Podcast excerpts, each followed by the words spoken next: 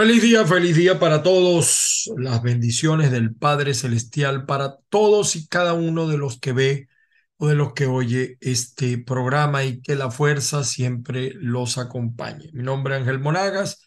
Estamos en Twitter, estamos en TikTok, en Instagram, eh, como Ángel Monagas, todo pegado, arroba Ángel Monagas, todo pegado. Y también estamos en Facebook.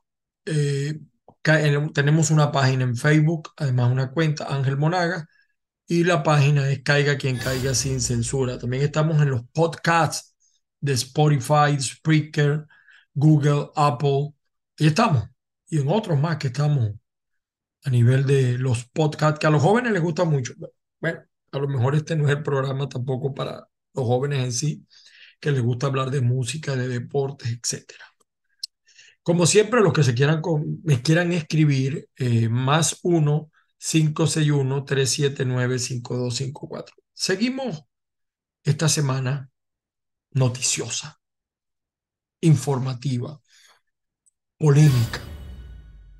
El tema de, de ayer, el tema de las inhabilitaciones, sigue un tema recurrente el tema de las inhabilitaciones.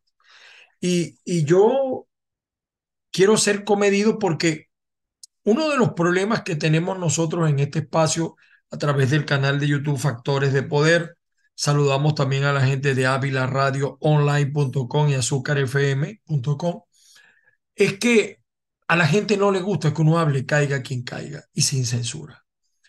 Eh, la gente siempre quiere escuchar lo que quieren oír lo que les gusta. A veces mm, duele, molesta decir las cosas con la verdad, pero por la verdad murió el Padre Celestial, el Señor Jesucristo, y por la verdad estamos nosotros acá. Y tenemos que decir la verdad, caiga quien caiga. A veces caen chavistas, a veces caen opositores, hasta yo caigo, hasta yo caigo. Y lo digo porque hay algunos que se empeñan en tergiversar los hechos, en tergiversar la información buscando su interés. Yo sigo asombrado, yo sigo, de verdad que estoy anonadado, estupefacto, cuando veo a la oposición que continúa entretenida. Fíjense, el primer objetivo del chavismo, que sigue siendo subestimado, que sigue siendo soslayado, es entretener, desviar. Es decir, la oposición está concentrada en el tema de las inhabilitaciones, en el tema de las primarias, si unos van, si otros no van, si es mentira, si es verdad. Y se presentaron 14 aspirantes más una tapa, más un sustituto, sobre el que, sobre el que también ha nacido una polémica. Yo quiero que ustedes a continuación, más que mi opinión, ojalá capten el mensaje. Yo voy a decir lo que yo interpreto, pero ojalá ustedes, antes de que yo lo diga, capten el mensaje. Y voy a colocar un video que no es mío, es de eh, eh, Eugenio Martínez. Eh, yo creo que es el periodista que más sabe de temas electorales, que habla con la verdad, que siempre ha hablado con la verdad los temas electorales. Escuchen ustedes lo que él dice y al regreso nosotros damos nuestra explicación sobre este tema. Adelante, eh, producción allí con la, el video de Eugenio Martínez que lo tomé de otro, eh, lo tomé de una aplicación de TikTok pero también entiendo que está en Twitter y lo tomé y repito, no es mío, es de Eugenio Martínez, pero me parece valioso lo que él dice. Hace un excelente análisis del tema de las inhabilitaciones y en especial responde a algo que, perdonen que me extienda, ¿está o no está inhabilitada María Corina? Él lo enfoca de manera general. Véanlo. María Corina Machado está inhabilitada, sí o no. Alguno de los 14 candidatos que está inscrito preliminarmente para la primaria está habilitado y puede participar en la elección presidencial del año 2024 en caso que gane la primaria. Acompáñenme. Desde el año 2006, el chavismo y ahora el madurismo han utilizado la inhabilitación como un arma política para definir con quién se enfrentan. De hecho, fue el contralor Claude Osvaldo Rusián quien inventó las inhabilitaciones administrativas y políticas como pena accesoria basándose en el artículo 105 de la Ley Orgánica de la Contraloría, ley que contradice a la Constitución Nacional en dos artículos. En otras palabras, la inhabilitación es inconstitucional tal como lo viene aplicando el chavismo, la Contraloría y el CNE desde el año 2006.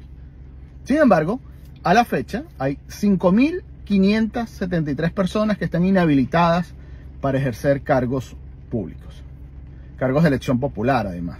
¿Es María Corina Machado una de estas? Seguimos desarrollando el tema. En 2015, la Contraloría impuso una inhabilitación de 12 meses a María Corina Machado por haber aceptado eh, el ofrecimiento del gobierno de Panamá en ese momento para ser embajadora eh, y poder hablar, tener un derecho a palabra, en, eh, ocupando el puesto de Panamá en la Organización de Estados Americanos. Esa inhabilitación de 12 meses se venció, como es evidente, hace siete años. La Contraloría, una vez vencido esta inhabilitación, tiene que notificarle al Consejo Nacional Electoral que la persona objeto de esta medida ha sido, eh, ha cumplido con esta pena accesoria. A veces la Contraloría lo hace, a veces no. El caso de Richard Mardo en 2021 es el mejor ejemplo.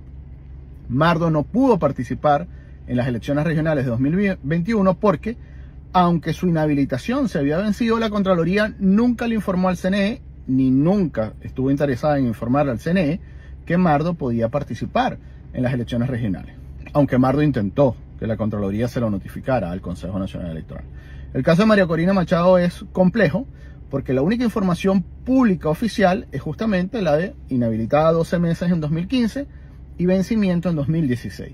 En 2021, para las elecciones regionales, cuando se pensaba que María Corina podía aspirar a la gobernación del estado Miranda, se consultó en el sistema de postulaciones del CNE si tenía algún tipo de restricción. Y no la tenía. María Corina en 2021 estaba habilitada.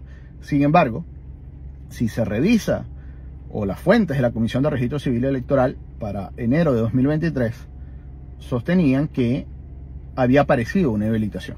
Puede ser la misma de 2016, puede ser otra, no lo sabemos o simplemente la Comisión de Registro Civil Electoral del CNE no estaba diciendo la, la verdad. En todo caso, usted dirá que la única forma de comprobar esto es preguntarle al CNE. Sin embargo, la página del CNE, que en el pasado servía para verificar quién estaba inhabilitado y quién no, ya no es una fuente confiable para esta información.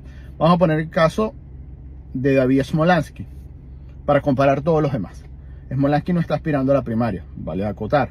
Sin embargo, si buscamos el registro electoral de David Smolansky, lo van a ver en pantalla en este momento, van a ver que su cédula de identidad tiene una objeción y esa objeción imposibilita, imposibilita a Smolansky de inscribirse ante el Consejo Nacional Electoral.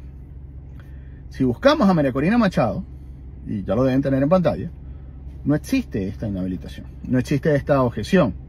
Sin embargo, esto no significa nada, porque si buscamos la de Enrique Capriles Radonsky, tampoco aparece alguna objeción para Enrique Capriles Radonsky, tampoco aparece una objeción para Freddy Superlano, no aparece una objeción para Juan Guaidó, a pesar de todo lo que se ha dicho, no aparece ni siquiera una objeción para Leopoldo López, a pesar de todo lo que ocurrió con Leopoldo López en los últimos cinco años. Es decir, no nos podemos guiar por lo que dice el CNE. Hay que guiarse por lo que dice la Contraloría General de la República y lamentablemente la Contraloría General de la República guarda silencio sobre este tema desde 2018. Es decir, desde 2018 solamente dice la cantidad de personas inhabilitadas, pero no dice quiénes son, la causa y por cuánto tiempo están inhabilitadas las, eh, las personas que son objeto de alguna medida administrativa por parte del Contralor, que como ya dije, inconstitucional, porque viola dos artículos de la, de la Constitución. Así que en líneas generales, lo, de, los, de los principales 14 eh, candidatos que preliminarmente están compitiendo en la primaria, dos de ellos, Capriles y Superlano, hay evidencia que están inhabilitados por 15 años Hay otros casos donde hay un asterisco importante, porque vienen de la Asamblea Nacional del año 2015, que son del César Lórzano, Carlos Prosperi, Tamara Adrián, y hay casos como el de María Corina Machado y César Pérez Vivas, por ejemplo, que se supone que ya cumplieron su inhabilitación, pero la Contraloría no sabemos si se lo informó el CNE o no se lo informó. Vale recordar que en el año 2021, ya para cerrar, redondear el tema, Freddy Superlano se logró postular, ganó la elección de, del Estado de Barinas y apareció una inhabilitación extemporánea. Aquí se empezó a desatar la crisis entre Pedro Calzadilla, presidente del CNE, y el madurismo, vale decir. Apareció una, una inhabilitación para que Freddy Superlano no pudiese ser proclamado por el Consejo Nacional Electoral. Es evidente que se necesita, primero, aclarar quién está inhabilitado o no, aunque sea inconstitucional, para saber los próximos pasos que tiene que tomar la oposición en función de esa persona, especialmente si gana la primaria, y también para llevar este tema a una mesa de negociación, si en algún momento, o sea, esa mesa de negociación, porque al final la inhabilitación se utiliza como arma de negociación. El chavismo lo utiliza como arma de negociación. Así lo hizo en 2021. Le levantó la inhabilitación a prácticamente a 20 candidatos que tenían algún tipo de restricción para participar en esas, en esas elecciones. Soy Eugenio Martínez, arroba Puscas. Larga vida y prosperidad para todos ustedes. Bueno, ustedes vieron el video de Eugenio. Para mí el mensaje tiene que ver mucho con la fábula. Hay una vieja fábula del viejito, un niñito que quería engañar a un viejito sabio. Y el niñito agarra un pajarito y se lo muestra al viejo. Estoy echando el cuento de manera general y rápidamente. Y le dice, le pregunta al viejo, ¿está vivo o está muerto?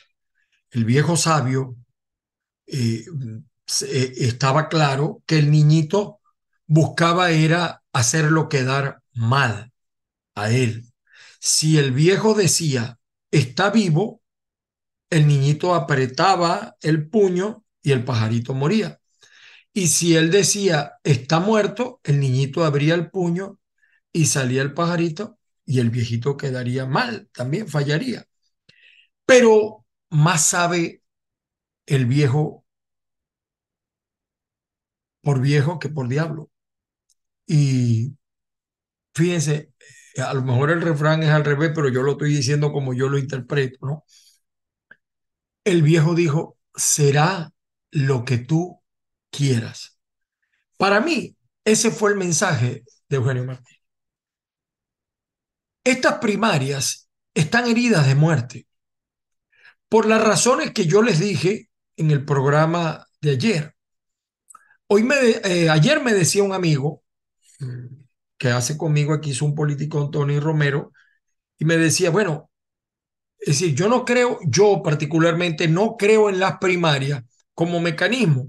Para mí las primarias son muestra de inmadurez, porque si hubiera madurez en la oposición y ante un enemigo mortal como el chavismo, hubiera consenso. El consenso es madurez política, es conciencia, es eh, eh, el convencimiento de que la necesidad obliga a presentar un solo bloque contra este enemigo mortal que no es Nicolás, sino lo que lo rodea, las Fuerzas Armadas, las guerrillas, los grupos irregulares, Hezbollah, Irán y su penetración. Pero ese mensaje no ha llegado. Él me decía, bueno, pero mm, son necesarias para medir, para tener un solo liderazgo. Quizá las primarias nos digan a nosotros quién es el líder de la oposición. Quizá pudiera ser eso, eh, vamos a decir, de retruque que venga, ¿no? Por añadidura, diría la palabra. Pero yo no lo veo así. Está claro que quién está inhabilitado y quién está habilitado, el que decida, el que decidan los hijos de Chávez. El único que los controlaba estos locos ambiciosos, enfermos de poder, era Chávez.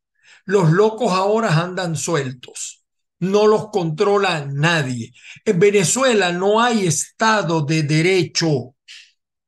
Y entonces allí va a pasar lo que les dé la real gana a ellos que ocurra. Y me decía un abogado muy fanático, bueno, tiene muchos años sin hacer política, tampoco fue un político brillante, fue juez. Eh, me decía, no, porque yo le decía, esto está como el que está preso y ya cumplió la pena, pero no sale en libertad hasta que no aparezca una boleta de un juez o la gaceta. Él me decía que eso es violación de la privación, de privación ilegítima de la libertad. Bueno, pero ¿cuántos presos hay en Venezuela que no deben estar presos, que tienen que estar libres? ¿Y qué hace el Poder Judicial?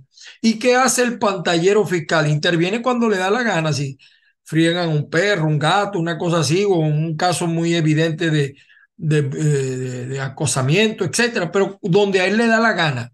Entonces, en Venezuela está claro, está claro y preciso que las habilitaciones y las inhabilitaciones las decidirá el chavismo, los hijos de Chávez, incluido Vladimir Padrino, que es el poder detrás del poder, la Fuerza Armada corrupta, servil, al servicio del régimen. Eso es así. El que no entienda eso sigue subestimando al chavismo, sigue sin aprender durante estos 24 años. Y fíjense, hoy estuvo el diputado de la Asamblea Nacional 2020, Brito, porque aquí todavía hay gente, no, mire, dejémonos de cuentos, señores. El que, fíjense, en el peor de los casos para el chavismo, en el mejor para nosotros, quien gane la presidencia si es de oposición, lo tiene que juramentar la Asamblea Nacional que llaman ilegítima, porque todavía ellos van a tener el poder, van a tener las Fuerzas Armadas, van a tener gente armada en el país. Recuérdense un poco otros casos. Quizás el modelo nicaragüense es el mejor modelo para nosotros. Pero fíjense, hoy el señor Brito, el diputado Brito de la Asamblea Nacional 2020, apareció ante los medios. Y escuchen lo que dijo el señor Brito y saque usted sus propias conclusiones. Escúchelo. Yo sé que esto genera intranquilidad en algunos sectores que pudieran ser unos vendedores de potes de humo. Pero en todo caso, yo estoy hablando en nombre de una inmensa mayoría de venezolanas y venezolanos que quieren cambio. Yo respeto profundamente a los que no quieren cambio y quieren seguir con el presente gobierno pero también soy parte de la cantidad de venezolanas y venezolanos, de una mayoría importante de venezolanas y venezolanos que apostamos por un cambio. Yo creo que la era, la etapa de la vendedera de potes de humo, en todo caso, de pretender vender como aquellos que vinieron a vender espejitos por oro en Venezuela, ¿no? Esa etapa pasó y hay que hablarle con la verdad al país. Incluso les he dicho, dejen, eh, en todo caso, Calma y cordura, controlen los esfínteres, porque desataron una campaña en las últimas horas de que yo he venido aquí a solicitar inhabilitación de tal o cual. Ese no es mi, a pesar que ellos sí inhabilitan, porque solicitaron inclusive sanciones en nuestra contra, eso no es lo que me corresponde. Yo no he venido a introducir recurso alguno, ni he venido tampoco aquí a solicitar inhabilitación alguna. Yo he venido a hacer un acto responsable por Venezuela y por los electores, por los que queremos de verdad un cambio por lo que no queremos seguir atornillando al presente gobierno. He venido aquí a solicitar información en letras mayúsculas, información del estatus de la señora María Corina Machado, si está habilitada o no para participar en un proceso electoral. Si está inhabilitada ella y otros, tienen que ser responsables ante el país. Aquí no pueden aplicar algunos que después de mí el diluvio.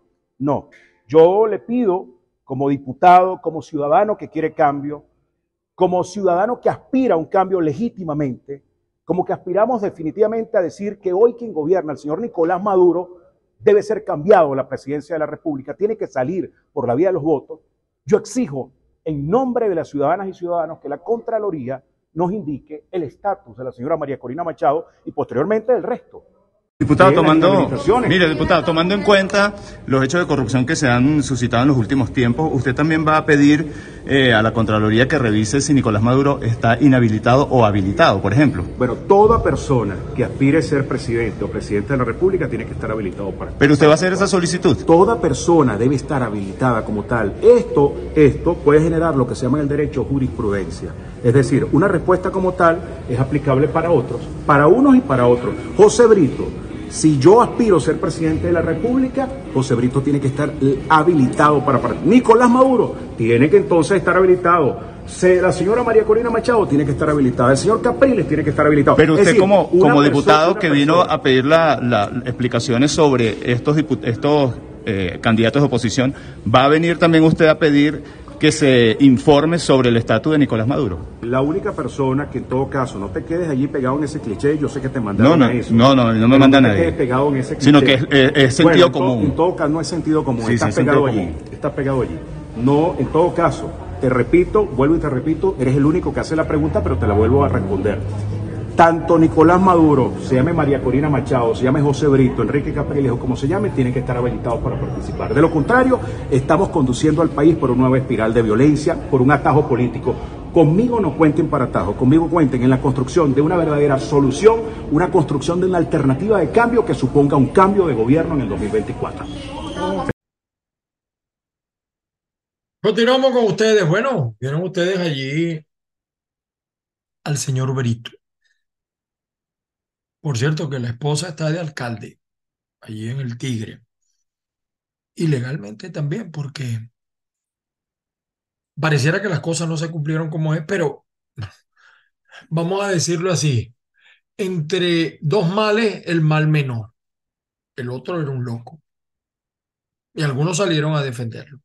Ahora, fíjense bien, Brito está dando una razón, por cierto, muy grosero con el periodista que preguntó cómo debe preguntar o como se debe preguntar. Pero a estos tipos les molesta. Este es un, mal que no solamente tiene el chavismo o los alacranes o los cercanos al, al, gobierno, sino también en la oposición. Hay gente que, por lo menos con Tony y conmigo, a veces no quieren venir porque hay gente que le solamente le preguntan y le gustan que les digan qué bonitos ojos tienes debajo de esas dos. Eh, usted lo escuchó y fíjense la manipulación que hay. Por eso es que el, el que crea que estos tipos, o sea, hay una cosa que yo quiero que estemos claros.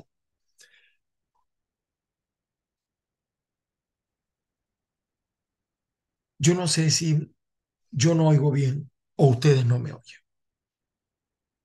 El chavismo aprendió a hacer política no hacer buena política, hacer política.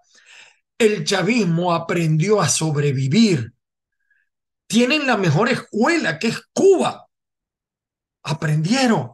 Tienen 24 años en el poder. A mí me da mucha risa y me disculpan, algunos no me entienden porque algunos quieren escuchar solamente lo que quieren escuchar y a otros que los envían. Eh, eh, Maduro es bruto. Si Maduro será bruto, no. Maduro no es bruto, porque un tipo que conserva el poder de la manera que lo tiene Nicolás no es bruto. Ah, que no es culto. Eso es otra cosa. Pero ahí está en el poder. Y hay otros letrados en la oposición que no han podido ganar un consejo de curso en un liceo. Entonces, seguimos subestimando al enemigo. Mire, Maduro, yo no sé por qué la oposición no se ocupa de esos temas siguen entretenidos, repito, en el tema de las primarias. Mire, se acaba de firmar con la República del Irán unos 23 convenios, 25 convenios con Irán, con el islamismo más radical, con el terrorismo, con el Hezbollah, quien representa sus intereses y sus valores. Se acaba de firmar. los iraníes, señores, alerta, se van a meter en educación, se van a seguir metiendo en defensa, se van a seguir metiendo en, el territorio, se van a meter en identificación, se van a meter en los medios de comunicación. Son 25 convenios que hizo Nicolás con Irán. ¿Por qué? Porque necesitan gasolina.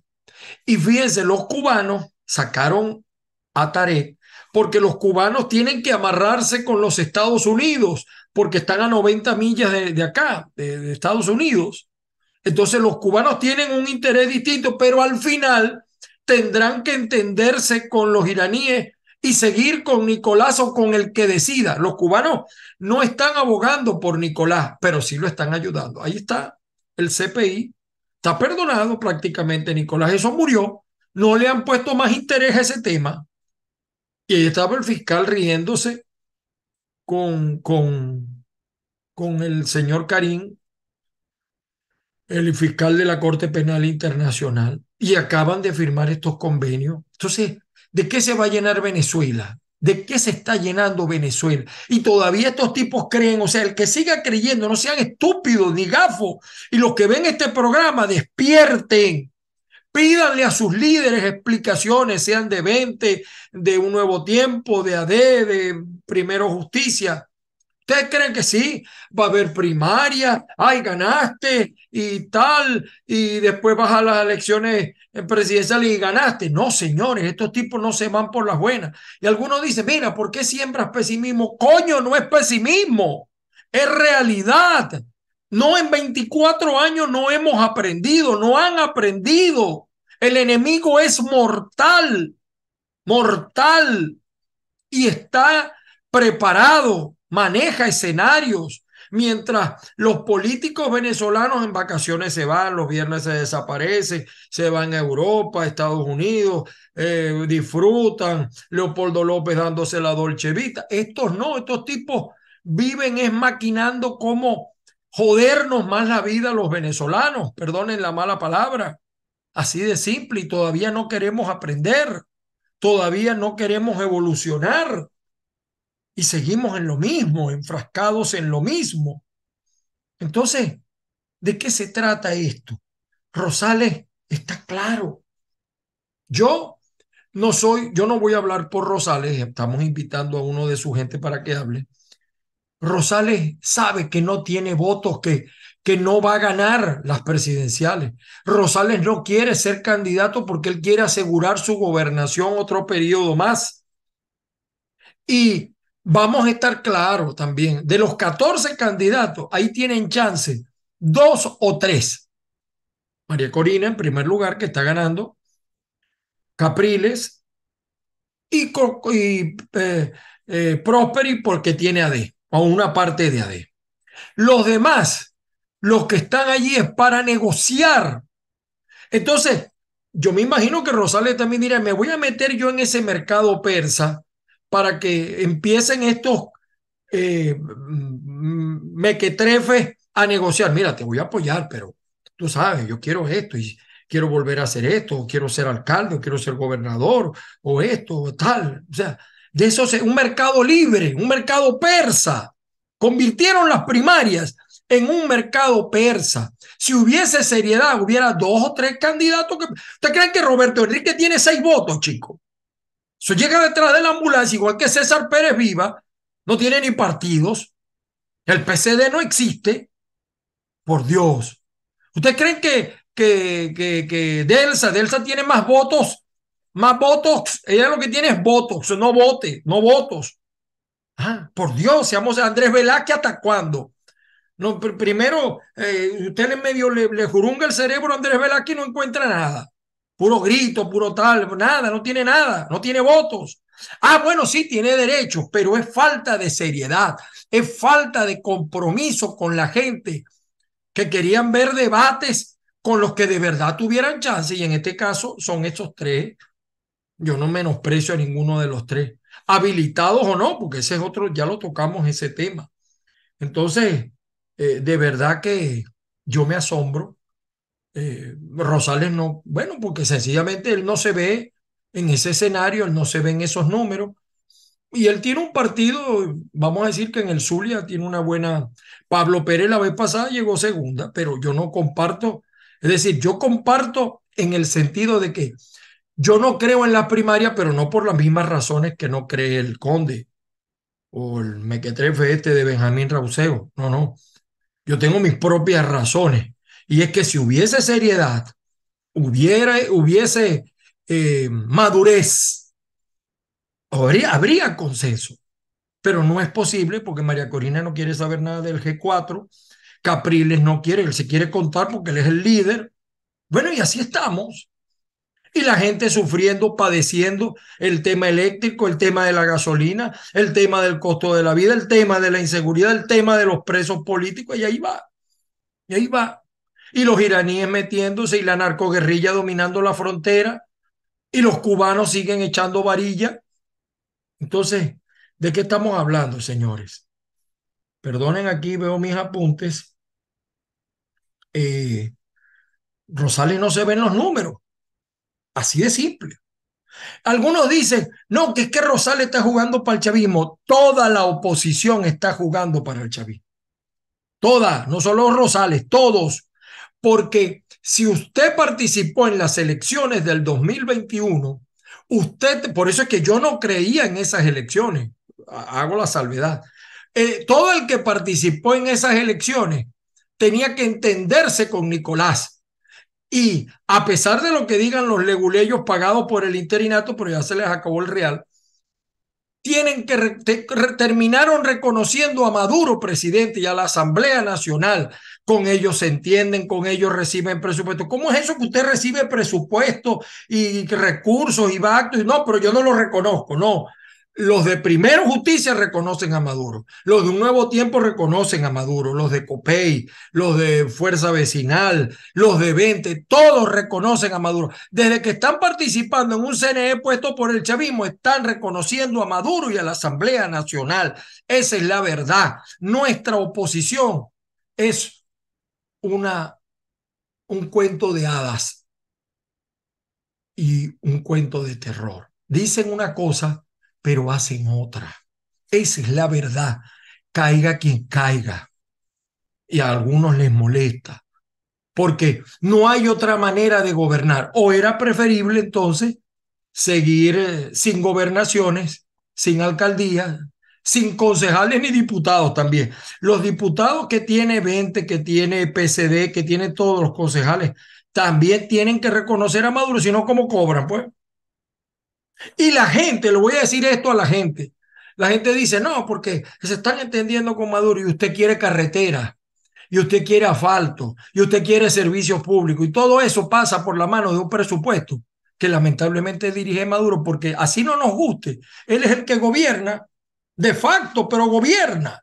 Eso son lo que existe. A mí me da mucha risa un amigo de Primero Justicia que dice el usurpador, pero el otro también era un usurpador y nunca fue nada. Eh, Guaidó nunca fue presidente de nada, ni de, la, ni de su casa. Entonces, esa es la verdad, señores. Hablemos con la verdad. Por cruda que sea, por fuerte que sea, hablemos con la verdad. Expliquémosle a la gente la verdad. Y mire, les quería eh, tocar otro punto, que lo tengo por aquí, perdonen. Creo que lo tengo por aquí en para que vean ustedes cómo está el país, bastante que lo advertimos. Aquí está Rosales, ven, gobernando, es lo que le interesa, es ser gobernador del Zulia. Y, y yo digo que él está corriendo un alto riesgo, porque de ese zigzagueo también depende su gobernabilidad. Lo que pasa es que también ahora tenemos una red que todos sabemos a qué intereses responde, entonces lo quieren volver al tipo, el enemigo público número uno. En un mes hablamos pero todos los partidos, no solamente Rosales, todos, todos los que hablan tanta pepera, todos han terminado entendiéndose con Nicolás, porque si no, no hubiese proceso. Y todavía piden diálogo, y eso es con quien es, con Nicolás. Y aquí está Rosales, pues caminando, inaugurando su sobre. Eso es lo que él quiere, seguir en la gobernación. Y que opinen los zulianos, si lo ha hecho bien, si lo ha hecho mal. Y los alcaldes que están allí de Primero Justicia, de todos los partidos, también se entienden con Nicolás. Y no una vez, varias veces. Entonces, bueno, eh, a veces no hay seriedad para tratar estos temas. Pero les quería mostrar algo, ¿no? Perdonen ustedes, aquí lo tengo yo. Esta es, no lo puedo poner completo porque eh, cierran el canal y miren. La esposa de Gustavo Petro recibiendo masaje de este tipo que se llama Nerú. Eh, estos son los socialistas. Cualquier parecido con el chavismo, con las infantas hijas de Chávez, con la familia de, de, de, Cilia, eh, los hijos de Nicolás, etc. Neru le dieron 30 mil dólares por dar masajes. Y ahí está ella, no lo puedo mostrar, y dice una palabra que tampoco la voy a mostrar. Cuando la están masajeando, ella dice, ¿sabe qué es lo peor? Que con marihuana se siente más rico. Y estos son los que hablan de socialismo y de desigualdad. Allí estuvieron en Europa con reyes, con la, sangre azul, como dirían los españoles, dándose la dolce vita. Ese es el socialismo que todos queremos. Y estos falsos ocultan. Pero les quería mostrar algo más. En estos días recibí un mensaje de la gente de Good el, el, quien, vamos a decir, a quien le compré yo mi, eh, mi alojamiento de la página. Esta es mi página. Aquí está Brito. Ah, mire, y esto también se lo quería comentar, ¿no? Increíble. Turismo de aventura por el Darién. Eso lo venden en el mundo. Turismo de aventura por el Darién. En Maracaibo, en el centro comercial Montielco, hay, o en el Olímpico, no sé, hay una agencia de viajes que también vende lo mismo. Y los venezolanos se siguen viniendo por el Darién, con todo y la ilegalidad que ahora vamos a hablar de eso, se siguen viniendo. O sea, eso no le paran. Pero yo quería mostrarles esto, porque me ordenaron si no me iban a demandar. Y lo que me extraña de esto, le hago el llamado al, al Alfredo Romero, que un abogado del foro penal habló con la gente del alojamiento y me están acusando a mí de plagio, de violación de copyright, cuando yo tomé la nota y puse la fuente. La fuente era JBR. Esto es péndulo latino, JBR. Ellos fueron los que dieron la noticia y yo lo publiqué y le coloqué la nota. Tuve que borrar esas notas de mi blog porque el, el, el la gente del alojamiento, Gudari, me dijo que si no lo hacía, me quitaban la página, me tumbaban la página. Aquí está, ¿ve? Miren esta denuncia, la estoy sacando del portal J Péndulo Latino. Sirit Edgemo Nisben, esposa del empresario italiano Alejandro Bassoni, y la relacionada con la red de corrupción de petróleo de Venezuela, ha adquirido recientemente dos caballos de doma olímpica por más de un millón de dólares cada uno. La transacción ha generado sospecha entre las autoridades europeas quienes presumen que estos fondos provienen del lavado de activos de PDVSA. Y aquí está este anteriormente miembro de la junta directiva el señor Edgemo Nisben de la junta directiva de M Bayer Merchant Bank, algo así. Fue recientemente movida de su cargo, removida de su cargo con la corrupción de la estatal. O sea, esto tiene que ver con la corrupción en PDVSA. Es conocida su participación en el Monteroso Polo Team y su pasión por el deporte ecuestre. Esto pasó en Anzuategui. Y lo que me extraña es que el abogado que los asistió es un abogado del Foro Penal venezolano triste y lamentable que trabaje para corruptos, que en la ley venezolana tienen derecho porque ellos son los que interpretan la ley. Aquí está, Todd Holdi Adora es una yegua danesa de sangre caliente, siete años. Vamos a ver, en su debut de agosto, aquí está, bueno. Un año después fue seleccionada para representar a Dinamarca en el campeonato mundial. Aquí está toda la nota. Eh, lamentablemente pues yo no lo pude publicar y entonces miren, este en cuanto a Alessandro Bassoni, esposo de Hegemonis Ben, es objeto de una intensa búsqueda por parte de las autoridades venezolanas debido a su vínculo con la red de corrupción en PDVSA liderada por Tarek El Aizami. Junto con sus socios, Joaquín Leal Jiménez, Eric Robeta y José Luis Chávez Calva, conforman un cuarteto de operadores extranjeros encargados de investigar los cuerpos policiales venezolanos.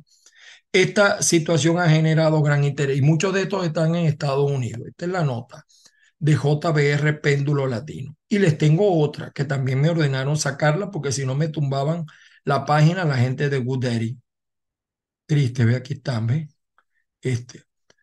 Los nombres y empresas que forman parte de la corrupción en PDVSA. Aquí está Castro Soteldo, todavía impune. Miren todos estos pajaritos.